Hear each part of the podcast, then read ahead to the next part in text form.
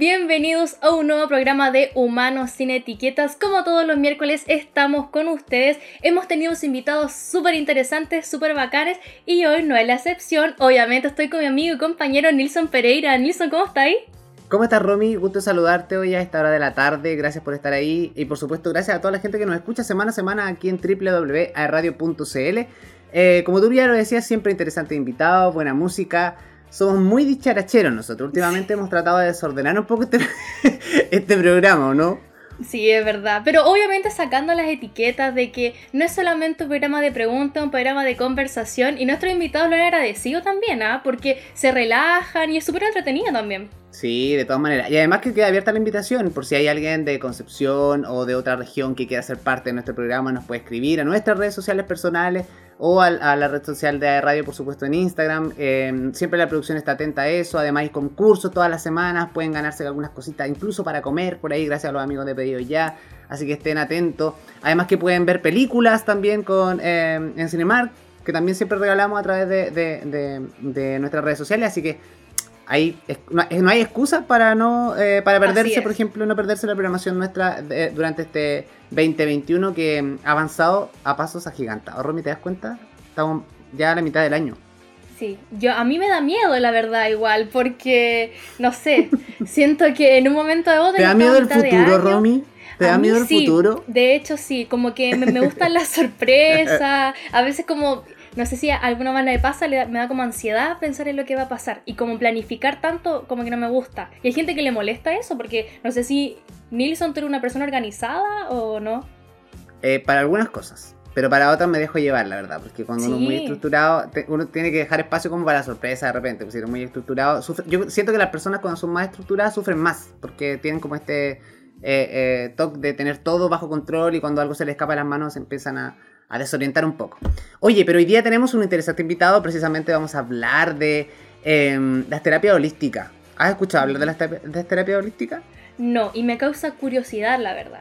¿Cierto? Y vamos a hablar además como una persona como una persona común y corriente, porque hay que decirlo, en este programa nosotros no, invitamos a Superstar, no tenemos estrellas internacionales, tenemos gente local, pero gente que aporta desde su humilde vereda de alguna forma a, a la ciudadanía, a la sociedad, de distintas formas, de ya sea en autoayuda, buscando alguna forma de, vivir mejor cada día. Y eso también es el espíritu que queremos transmitir como programa y lo hemos dicho toda la semana. Y es por eso que el invitado de hoy día también, eh, primero vamos a partir agradeciéndole eh, por haber aceptado nuestra invitación al capítulo de hoy día y para conversar de muchas cosas. Así que le vamos a dar la bienvenida a Cristian Riveros. Él es kinesiólogo, pero además especialista en terapias holísticas y mucho más. Vamos a hablar de su vida, de sus inicios y obviamente de todo lo que eso conlleva. Así que un aplauso para él. Bienvenido, Cristian. ¿Cómo estás tú? Uh. Hola, hola, ¿qué tal? Muchas gracias. ¿Todo bien por acá? ¿Y ustedes qué tal están? Súper bien. Oye, primero que todo, gracias por aceptar la invitación. No, gracias a ustedes. Yo feliz de haber formar parte de todo esto. Muchas, muchas gracias. Sí, ¿Estás preparado para las preguntas? Para lo que Tenemos las preguntas en este programa. Romy, Romy, siempre comienza disparando, así que Romy, la primera pregunta. Y comenzando con lo que dijimos al principio, este tema de la terapia holística, lo quiero decir bien porque si no ya digo otra cosa y dejo la embarrada. Así que lo voy a decir bien. Y si es que tú podrías explicar un poco de qué se trata para la gente como yo que no conocemos la terapia holística. Perfecto. Bueno, lo primero que tenemos que eh, definir es la palabra holística. Muchas veces las personas tienden a asociar la palabra holística con algo solamente espiritual, cuando en realidad la palabra holística en realidad nos hace referencia a la integración del todo y que en el fondo todo es importante eh, contemplar en nuestra vida para que ésta funcione correctamente. Entonces lo que yo trato de trabajar como terapia holística es integrar todos los elementos de nuestra vida para poder tener una vida lo más saludable, tanto mental como física y emocionalmente. Oye, Cristian, ¿y cómo, cuándo nace en ti esta necesidad o esta búsqueda o por informarte? ¿Cómo, cómo parte el bichito en ti de comenzar a, buscar esta alternativa y ver, decir, oye, las, terapias holísticas pueden servirme, pueden ayudar, pueden contribuir a, a, yo sentirme mejor? ¿Lo escuchaste de alguien? ¿Leíste algún libro? ¿Alguien te lo comentó? Cuéntanos un poco de eso. Mira, la verdad es que todo salió como muy, muy de la nada. La verdad es que entre medio escepticismo, entre mi vida y cosas por el estilo, pero todo empezó como a tomar conciencia cuando empecé a trabajar como kinesiólogo, porque soy kinesiólogo, y empecé a darme cuenta que muchos de los pacientes que yo tenía venían como eh, como repitiendo esto del enfermarse de las mismas mm. situaciones, de las mismas cosas.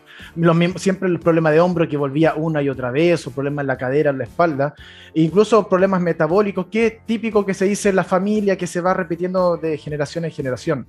Entonces yo dije, bueno, tiene que haber algo más. Y cuando, y yo además soy muy bueno para hablar, entonces hago como un poco medio de psicólogo también con, con, los pacientes.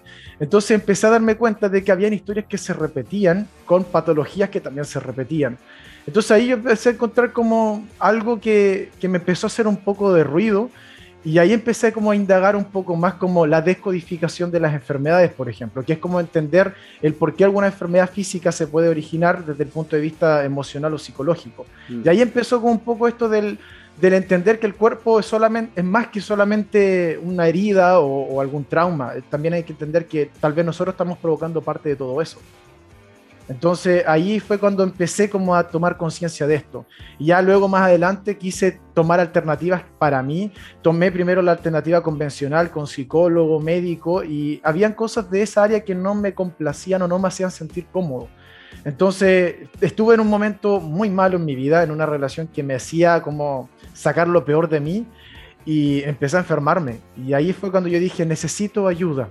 Y así fue como entré a este mundo de necesito ayudarme. Y todo partió primero por una necesidad. Claro. Qué bueno eso, el tema de que tú te diste cuenta que tú en verdad necesitas ayuda y lo empezaste a buscar, porque mucha gente se queda y ya necesito ayuda y dice, no, es que no tengo tiempo para ir al psicólogo, no tengo tiempo para ir a una terapia, la terapia no me va a servir y así empieza como un ciclo y listo, ahí quedaron. Y lo interesante también es saber cómo el tema de la pandemia también hizo que nosotros nos miráramos como una intro mirada en retrospectiva y, darnos cuenta que tenemos algunos problemas que como que no tienen solución ni siquiera conversándolo con uno mismo. Cuéntanos un poco si es que la pandemia ha hecho que llegara más gente a tu consulta y entrar a este mundo de la terapia holística. Sí, de hecho, de, hecho la gran mayoría de la gente se ha presentado precisamente, yo ahora en la pandemia me di cuenta de, es como la palabra, o sea, la oración con la que la gente empieza, ahora en la pandemia.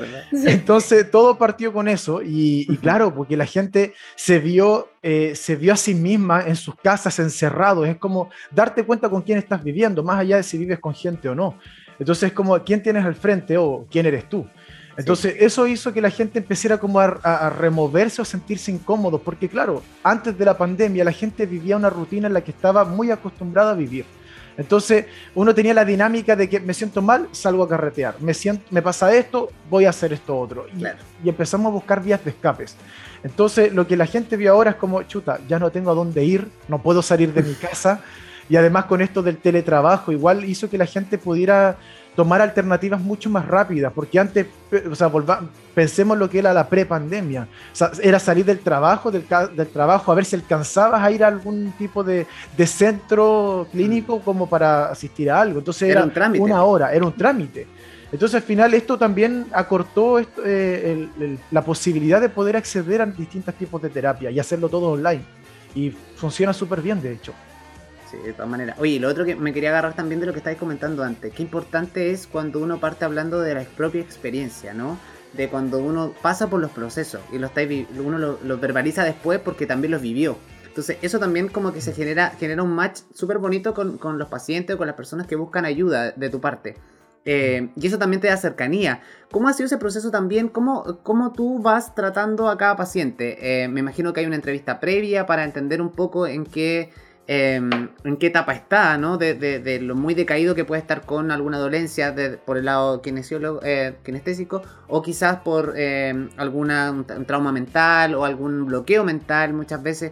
Y, también otro punto, que no nos gusta estar solo y también nos da miedo estar con nosotros mismos. A muchas personas les pasa, que incluso hay gente que ni siquiera se mira al espejo por las mañanas porque les asusta verse, ¿cachai? Y hoy día, lamentablemente, el teletrabajo, el telestudio nos, expone frente a un computador, entonces no, nos queda mucho eh, hacia dónde escapar. Exacto. Bueno, de hecho, a ver, volviendo también atrás, eh, todo esto empezó porque en el fondo yo decía, ¿qué puedo hacer conmigo? O sea, ahí está esta, tremenda crisis de entender de que tenemos que hacer más por nosotros y que, como decía Romy, eh, está todo en nuestro alcance y depende de las decisiones que nosotros tomamos. Entonces, bueno, yo primero que todo aclarar que yo trabajo utilizando el tarot como una herramienta de trabajo. Yo de hecho dejé la kinesiología de lado y empecé a dedicarme solamente a la terapia con el tarot frente al tarot existen muchos mitos, muchas creencias que, quiero derribar también, que en el fondo siempre lo asocian con brujería, con algo maligno. De hecho, me han escrito... Fuera, de cámara, fuera de cámara, fuera del programa con, con, con, la, con la Romy antes de empezar el programa, estábamos precisamente hablando de eso. Claro, y de hecho mucha gente me ha escrito para decirme que invoco al diablo, cosas por el estilo. Entonces es chistoso. Entonces aquí es donde el tarot entra como en juego y, me empieza a ayudar con esto de la terapia holística, porque cómo yo trabajo es primero que todo reconociendo a la persona. Entonces eso es lo que ya me ayuda a entender traumas del pasado, empatizar con la situación actual de la persona y entender de que de dónde viene todo esto. Y como claro, yo también tengo la experiencia desde antes de lo que significa pasar por algo difícil, entonces igual puedo decir a las personas como, oye, pero cálmate, o como que puedo lograr empatizar un poco más, como un poco, poco el tema de las dietas. Es como cuando uno baja de peso y uno pasó por esa situación, es como que es capaz de empatizar un poco más o llegar mejor a las personas. Entonces algo similar ocurrió con todo esto. Y luego, después de ese reconocimiento de que las mismas personas tienen que ver ese espejo, ese espejo que ustedes decían que evitamos ver en la mañana, yo los obligo a verlo. Y es como que, ok, te guste o no te guste, esto eres tú, para bien o para mal. Entonces, si tú sigues repitiendo patrones de conducta, vas a seguir teniendo los mismos resultados. Entonces, en eso se va basando por lo menos mis tipos de terapia. Oye, interesante eso, porque la verdad es que el, el tarot ya de por sí, como tú decías, es como uno lo ve como brujería. Y no te pasa a ti que hay personas que van contigo como a conocer el tarot y saber cómo eso, y les da miedo saber cómo sobre el futuro, o no preguntan sobre el futuro, por lo que hablábamos anteriormente. Mm. El tema de cómo repetir los patrones y todo eso. Eh, sí, de hecho, bueno, de hecho la gran mayoría, la mayoría de las personas llega sin querer saber el futuro. Igual hay un porcentaje importante que sí, cómo va a estar el amor, lo típico que el tarot se conoce del amor, la salud, el trabajo. Claro, y siempre hacia el futuro, cómo se viene. Y yo le digo, bueno, si tú te das cuenta de que tu presente está un poco jodido, o sea, evidentemente vas a seguir teniendo los mismos resultados. O sea, si querías un mejor futuro, mejor no preguntes del futuro, mejor pregunta qué puedes cambiar del presente. Entonces, igual yo los hago aterrizar porque yo igual en ese sentido soy muy, eh, muy estructurado con mi tipo de rutina. Yo no me presto para que pase, para que pase esto del hablemos del amor, si ataduras y cosas por el estilo. No, no es lo mío. Entonces le doy la responsabilidad a las personas del cambiar su estilo de vida. Entonces eh, ahí es donde les digo, vamos a hablar del presente y del pasado. ¿Qué, sigues qué vienes arrastrando, ya sea de la familia o de donde sea? ¿Y, qué, estás haciendo para seguir manteniendo esto en el presente? Entonces igual los obligo a centrarse en el ahora. Ya ahí están jodidos, tienen que claro, porque que finalmente ese punto eh, es cuando, cuando llegan a ti en el punto 1 o kilómetro cero le podríamos llamar, que en el fondo cuando se dan cuenta de dónde están y, me causaba un poco gracia lo que tú lo que tú mencionabas de que por ejemplo ¿para qué quieres, para qué quieres pensar en el futuro si, si ahora están mal vas a seguir mal porque si no tomas acción ahora y puedes ir haciendo pequeños cambios que precisamente ahí es donde tiene que poner el foco. Y es por eso que eh, podríamos hablar un poco del tarot. Qué es lo que finalmente en qué puede contribuir si es un sistema de orientación, si es, porque hay muchas personas, o cómo yo lo interpreto también, ¿no? Eso también tiene un, poco de importancia de cuando yo voy como paciente eh, o como cliente a verme el tarot. Y también derribando un poco el mito este del contexto, ¿no? Porque antes uno asocia, cuando lo asociamos un poco a la brujería o, al lado diabólico de las cosas, es cuando uno se imaginaba estas cosas con humo, con bolas de cristal, un señor con un turbante, etcétera, etcétera. O sea, hoy día, a plena luz del día, en tu casa o en un departamento, fácilmente puedes hacer esta lectura, ¿no? Claro que sí, sí. De hecho, el tarot, primero que todo entendamos que el tarot es arte. Es un tipo de arte ligado a la espiritualidad. Ya, o por lo menos de ese punto de vista lo veo yo. Entonces, el tarot es simplemente cartones, son dibujos que tienen que, en los que nosotros los tarotistas tenemos que interpretar la simbología. Entonces, eso es lo que nos entrega el mensaje. Obviamente, tú no puedes hablar de algo que no sepas. Entonces, yo eh, insisto que para que un tarotista sea bueno, tiene que saber de la vida. Entonces ahí es donde entra en juego mi, conocimiento como kinesiólogo y además que anteriormente yo igual siempre estudié mucho psicología por, cuenta propia. y siempre me han gustado investigar sobre el, área de la psicología. Entonces todo ese conocimiento me ayudó a llevarlo al tarot y, ver eso en, las mismas cartas y ver eso en la simbología. Entonces eso ya enriquece la lectura y me permite ver cosas que el resto de las personas no ve. Y por eso ninguna lectura se va a parecer a otra porque es todo igual en base a la experiencia del mismo tarotista. Entonces eso es lo que a mí por lo menos me da como la, capacidad de ver mucho más ampliamente lo que está viviendo la persona y el entender cómo ayudarla. Y ahí es donde obviamente uno tiene que ser lo suficientemente responsable como para saber cómo decir las cosas, cuándo es el momento adecuado. Y creo que mi conexión, por lo menos con mis propias cartas, me ayuda a, a saber cuándo y cómo hacerlo. Por ejemplo, de repente igual me ha tocado ver cosas más o menos fuertes en la vida de las personas y en vez de hablar, oye, pasaste con, no sé, violencia en la casa, digo, oye, pasaste algo en tu casa, un trauma familiar que te marcó, y ahí dejo que la gente se quiera abrir también.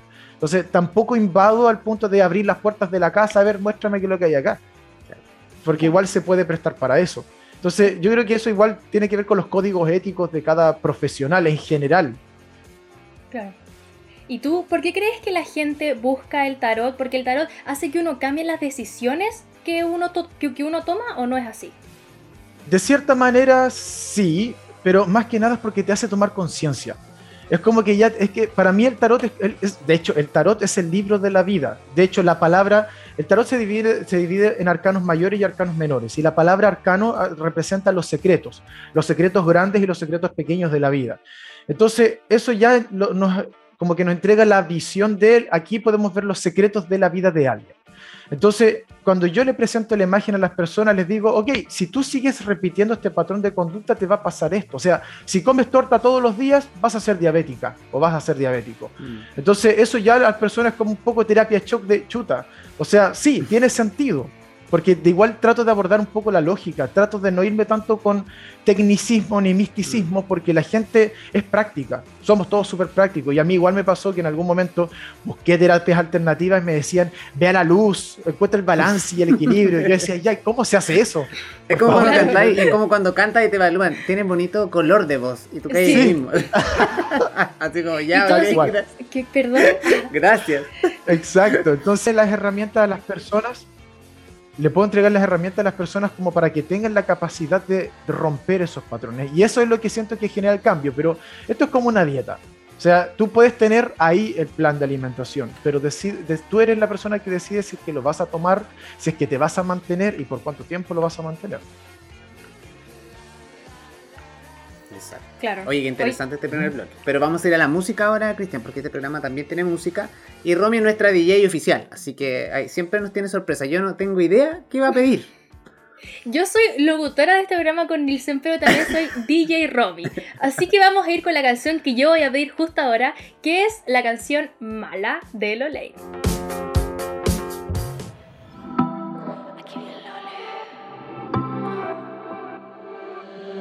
Ayer salí a buscar diversión. En este encierro me carcome la tentación. Es una bestia, un animal. Esta fiera me vuelve loca, ya no puedo más. Una incontinencia que mata. La ambrosía se me desata. Bajo los temores, arriba la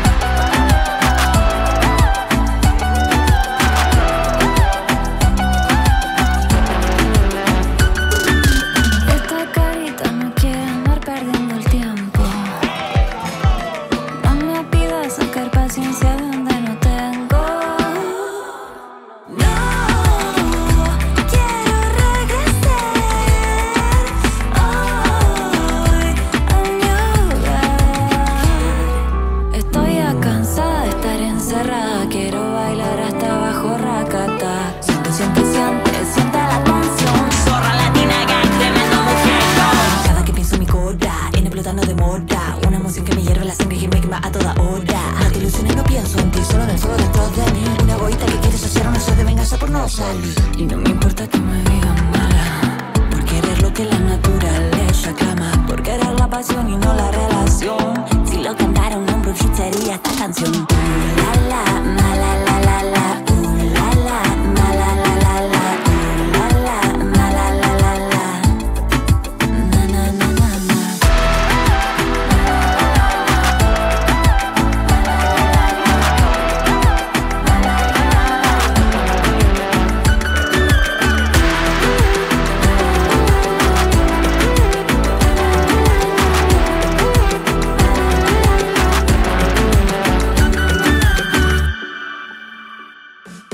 Oye, qué buen tema, Rumi, te pediste, de verdad, tengo que decirlo. Muy buen tema. Y seguimos Un artista en penquista. Sí, aquí en, Huma- en Humanos sin Etiquetas siempre le damos tribuna a los artistas penquistas para que ustedes disfruten de buena música y vayan cambiando la playlist también, ¿no?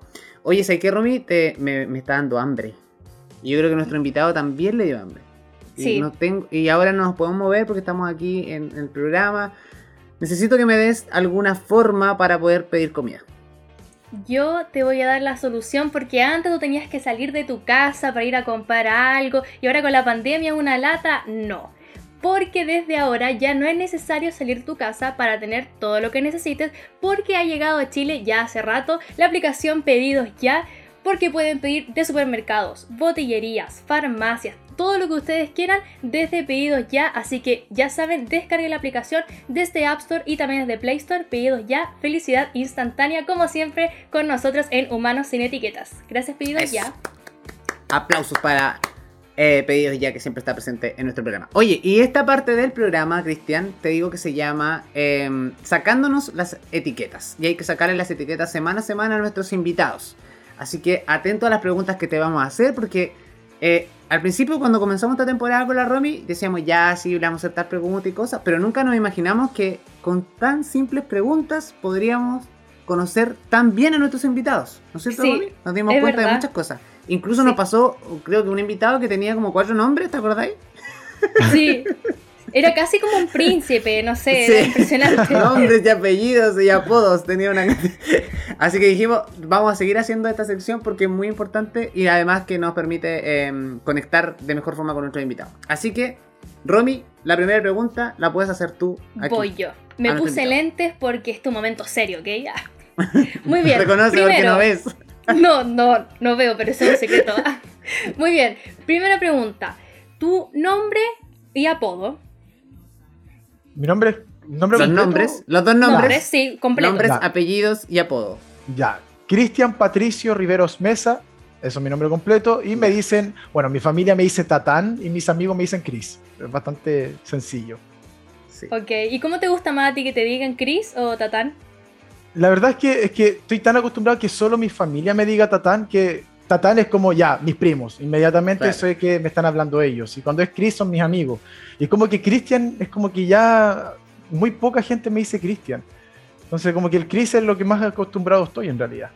¿Tu nombre se repite en tu familia? ¿Alguien más se llama Cristian? ¿O, o al- o te pusieron Cristian por algo? ¿O porque le gustaba a tus papás simplemente? ¿O eres Cristian segundo? ¿Cristian tercero? La verdad es que le- la historia un poco de mi nombre no tengo idea. Sé que me querían poner Diego, eso sí lo sé.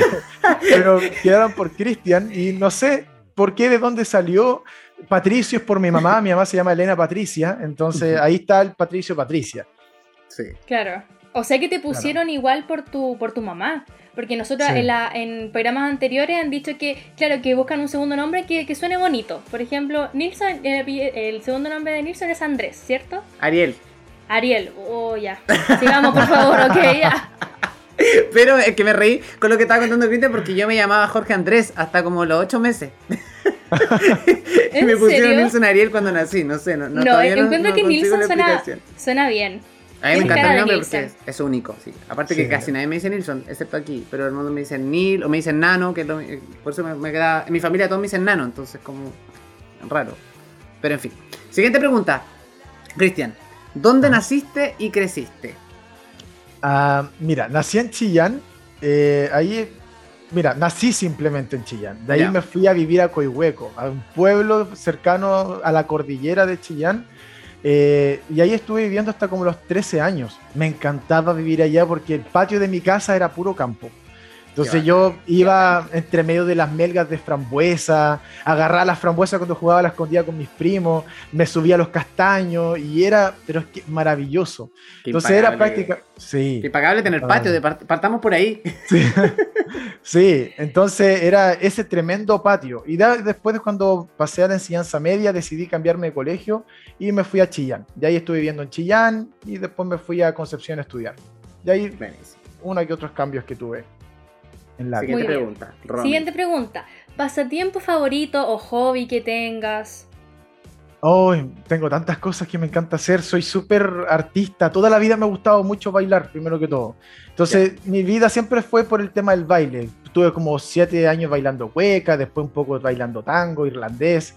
Y ahí estuve moviéndome hasta que encontré mi pasión por el pole dance. Y de hecho, eh, en la época donde el pole dance todavía tenía su estigma. Y siempre voy a ir rompiendo esquemas. pero qué bacán. qué bacán, sí. Como anillo, el, como anillo el dedo a nuestro invitado. Eso sí. Entonces, eh, bueno, ahí encontré mi pasión y me encantó desarrollar habilidades súper rápidas para el pole dance y estuve cerca de cuatro años entrenando. Luego empecé a enseñar pole dance porque era, era bueno, tenía habilidades y eso fue lo que, lo que me quedó. Ya después de eso como que empecé en el mundo un poco del deporte porque mi tipo de pole dance era más deportivo y empecé a meterme al gimnasio y actualmente estoy como en un tipo de deporte que se llama Animal Flow, que es como movimientos primalíticos, que es como mover el cuerpo, ser capaz de que tu cuerpo haga todo. Y eso a mí me encanta, que el cuerpo se adapte a la situación. Y artes marciales. Es como de la conexión con, con, tu, animal de poder, de alguna forma, ¿no? Sí. Como, sí. Es copiar los movimientos de los animales. Eh, es algo súper bacán, sí, lo he visto. Sí, es maravilloso y se siente genial porque es como, oh, yo puedo hacer esto y no lo sabía. Y, es genial. Y, ahora también hace muy poco empecé con artes marciales, que igual sentía como que parte de esto del aprender a canalizar los sentimientos necesitaba también algo de, de aquí golpear y aprender a defenderse. Creo que también es súper importante eso. Qué bacán eso porque de alguna forma también eh, eh, está relacionado con lo que tú estás mencionando, que es como la necesidad del cuerpo de, expresarse ¿eh? de, de, en la distinta disciplina, porque dentro de lo que nos, nos estás mencionando tú de tu hobby, todos están en relación con eso ¿Cachai? Como, como, como a nivel físico, como expresivo, ¿no? Que a diferencia, por ejemplo, no sé, tú me dices, me gusta pintar, es mucho más estático, ¿no? Es mucho más mental, de estar creando, de estar estudiando un poco, pero acá es un, cuento a nivel físico. Oye, ¿y tu familia, en tu familia alguien también hace tantas cosas de como hobby como tú? No, de hecho mi familia es todo lo contrario. Mi familia, a ver, echado para atrás viendo Netflix. Sí. El que es como la oveja negra, parece.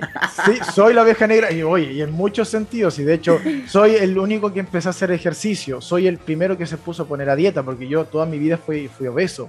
Y esto del bajar de peso fue cuando empecé con, con pole dance. Entonces fui como derribando barreras, dejé hábitos alimenticios también que me mm. fue y cambiando en todos sentidos. Mi familia creo que a la que he logrado meterle el bicho del movimiento del cuerpo es a mi mamá.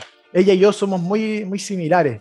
Entonces, eh, como que ella se ha podido meter también en el área y valora también esto del movimiento del cuerpo, pero ha costado un montón. Soy la oveja negra, como ustedes dijeron. Te, dije que en esta sección, te dije, Romy, que en esta sección íbamos a descubrir muchas cosas y nos seguimos sorprendiendo sorprendiendo semana Siguiente tema, música. Eh, ¿Qué tipo de música te gusta? Oh, mira, la verdad es que me gusta de todo. Siento que puedo valorar la música, pero me carga el reggaetón. Rockero, reggaetonero, romántico. No, no, no, no reggaetón. No me puede gustar el reggaetón, lo siento, lo siento. Yo sé que hay mucha gente que le encanta, pero no es mi onda, siento que es para la juventud, no soy tan joven.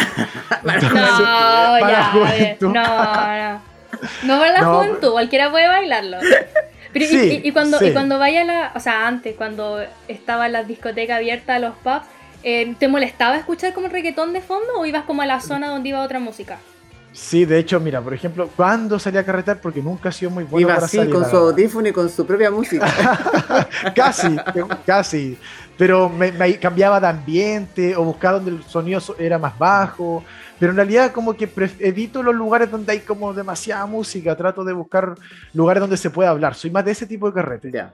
o sea, eh, partiendo de la base, si vaya a carretear a una disco, por ejemplo, eres más de conversa que de ir a bailar. Independiente que te guste bailar, eh, prefieres bailar con más con, con estilo con más técnica de alguna forma, ¿no? Sí, sí. Claro. Sí, porque además igual como, no sé, a mí esto de estar bailando Póngame un tango, por favor. El Chris como que prefiere una fonda en vez, que de, en vez de bailar reggaetón, así, no, bailar vestido, cueca. Vestido de cueca, sí. Eh, imagínate en septiembre, vestido de guaso en la fonda. Eh, tráigame el caño, por favor. oh, sería épico, de verdad. Épico, una buena idea. Épico. He hecho algo así. ¿En serio? ¿En serio? Ya, cuenta, cuenta. Ya, ya que estoy en esta, tengo que contar. que de hecho, cuando, eh, bueno, después de que terminé la universidad, quise ya, me quise ir de Chile, me fui a Australia a, a estudiar y vivir, estuve dos años. Y cuando salí a carretear, habían un par de discos que tenían un caño al medio de todo. Y yo miraba el caño y decía, mm, ¿y si lo agarro? No hay nadie cerca, como nadie lo pesca. Y yo dije, ¿cómo nadie lo pesca? Ni siquiera aparecieron un rato. Y dije, ya, esto es mío. Y me subí al caño y me ponía a bailar de arriba abajo. Y era maravilloso. Y la gente miraba, pero me encantaba. eso pasó en Australia, ¿cierto? Sí. Sí. sí, sí siento que acá en Chile como que sería distinto. Igual sería como, ah, no sé, la cultura igual es distinta.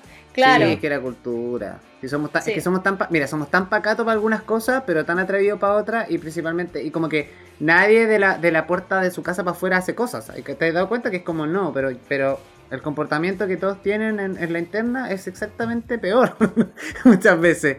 Es, como que somos demasiado eh, conservadores para algunas cosas. Es como que el que dirán nos preocupa demasiado. y, yo creo que de a poco estas generaciones han ido como abriendo la mente en ese sentido y rompiendo los, esquemas y también las etiquetas, como este programa. Como lo que hizo Chris también al bailar pole, que igual es un deporte, hay competencia de eso. Yo tengo varias amigas que han participado en competencia y han ganado. Y es un deporte súper lindo, o sea, no es algo que es como erótico, algo así, es, es una cuestión, una fuerza de brazos, de piernas, que es inmensa, es casi inigualable porque se, pasan.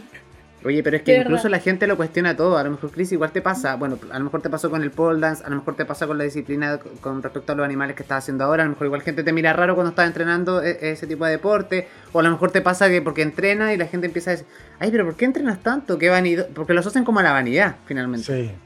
Sí, no, de hecho pasa muchísimo. Es porque yo igual soy súper estructurado en mi tipo de rutina porque sé lo que me hace bien también. Entonces yo, yo ya llegué a esta edad en la que no me importa lo que la gente piense, solamente me importa cómo me siento.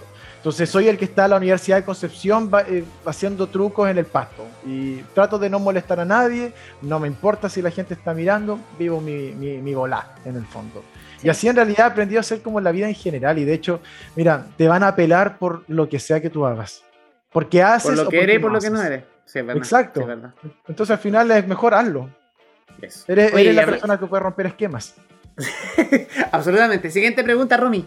Ok, la siguiente pregunta y es sobre la preferencia alimenticia que tienes. Si eres como carnívoro, vegetariano, vegetariano, vegano. Mira, la verdad es que mi meta es ser vegano. Hamburguesiano. No, mi meta es ser vegano, pero igual todavía consumo un par de productos animales. Por ejemplo, huevo. El huevo me ha costado mucho dejarlo. Eh, y de repente, pescados.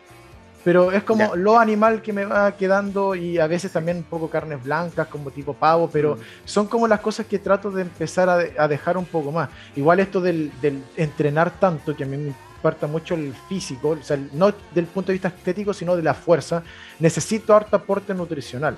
Entonces necesito comer bastante y, de repente comer legumbres es demasiado para... Una olla de poroto. Sí. de garbanzos. es bastante. Entonces hay Como que... para igualar la cantidad. Sí, es que, es que eh, uno de repente igual busca alternativas eh, vegano, vegetariana eh, y de verdad el concepto de que comer sano es caro. Eh, sí es caro, de verdad que es caro porque finalmente de repente las verduras suben de precio, si los compras en el carrito o en el supermercado hoy día casi vale lo mismo. Em, por un lado, y por el otro lado, buscando alternativas, por ejemplo, ya no sé, que, que, sean, que sean de, vegetales, cuesta muchísimo encontrar. Entonces, y siempre está, no sé, por la típica hamburguesa de soya o la carne de soya, y como que tenés que empezar a jugar con la alternativa, que a la larga, obviamente, te empiezan un poquito a choquear y estar comiendo legumbres, como dices tú, todos los días, un poquito agotador. Pero siempre se puede. ¿Te acuerdas que había, hablamos con, eh, con Gil?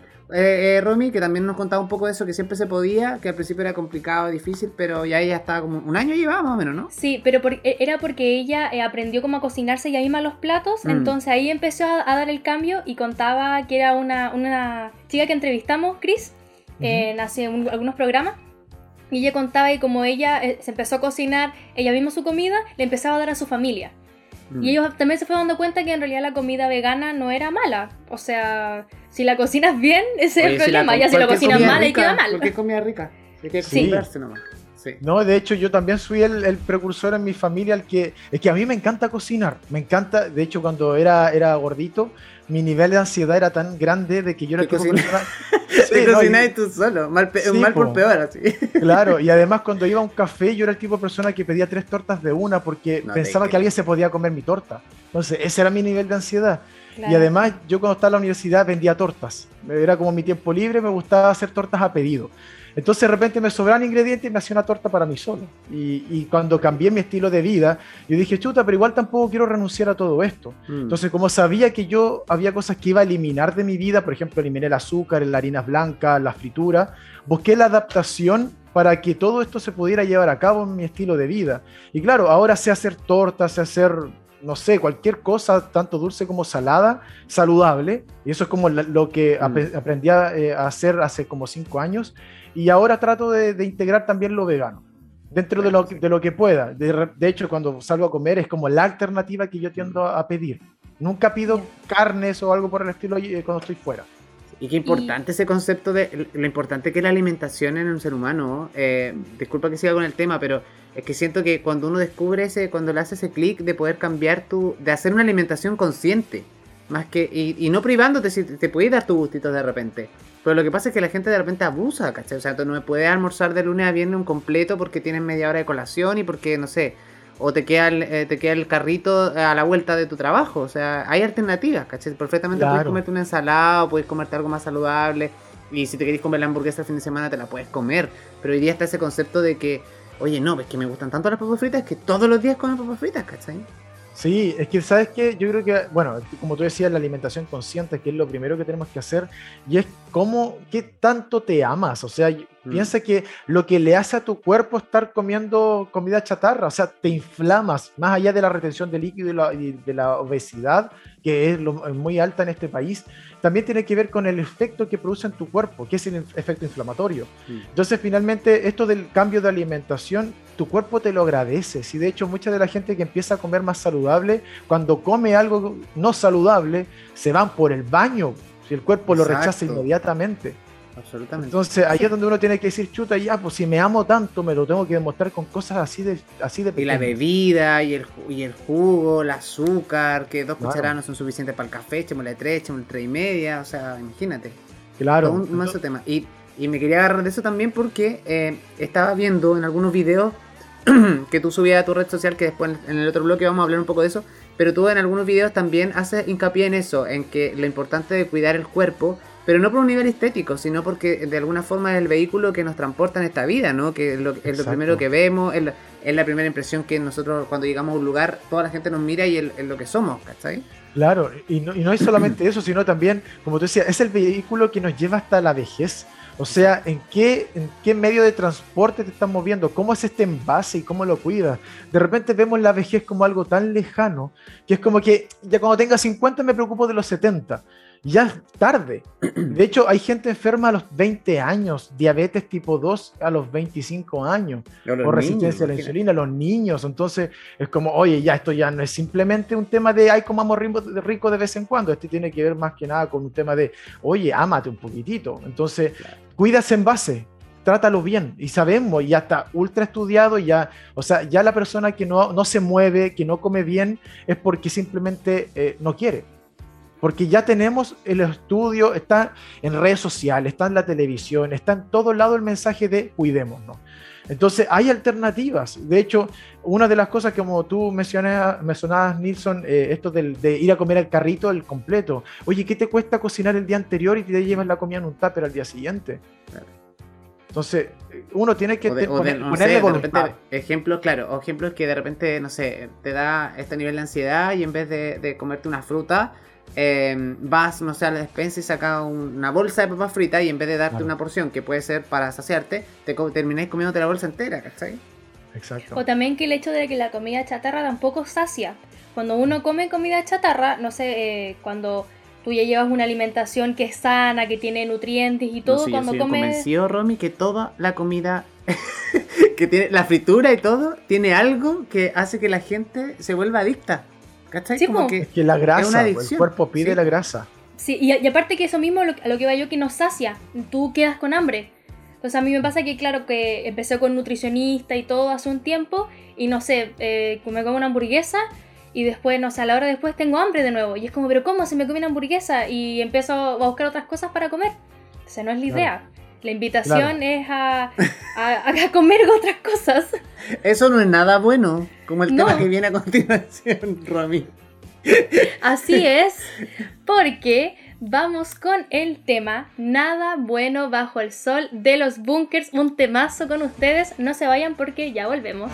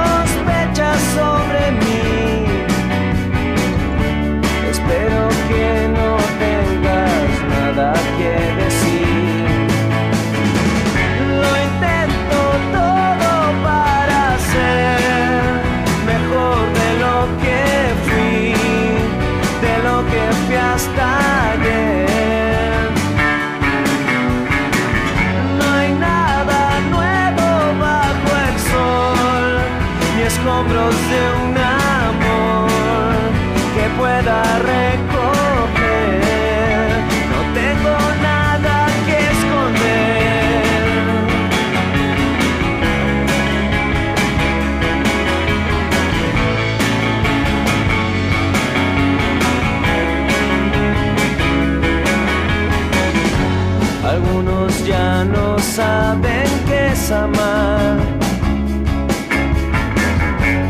portan bien cuando las tratan mal.